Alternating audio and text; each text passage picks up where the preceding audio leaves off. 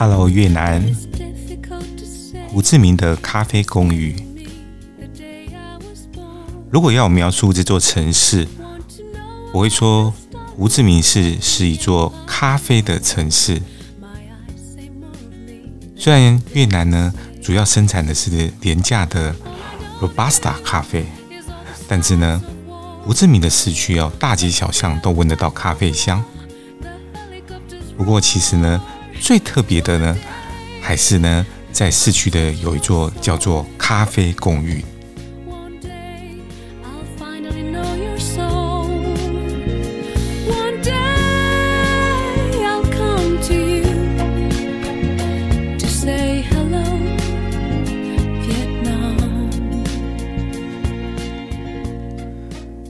咖啡公寓呢，它是新建在这个二十世纪中期的。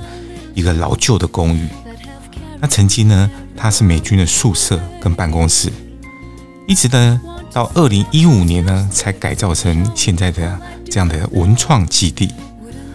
那在这个这个十层楼的这个公寓里面呢，后来陆续进驻了很多很有设计感的咖啡店啊，还有小店。然后呢，它是外表看起来像是由六乘以八个方格组成的大楼。像是一个大型的格子区，每一个格子呢都代表一个独特的空间，不只有咖啡馆，也有呢茶店啊、酒吧，还有餐厅，还有文创小店。那大家呢都在这个阳台上呢用尽的巧思来装潢，那么构成一幅非常有生命力的一个画面。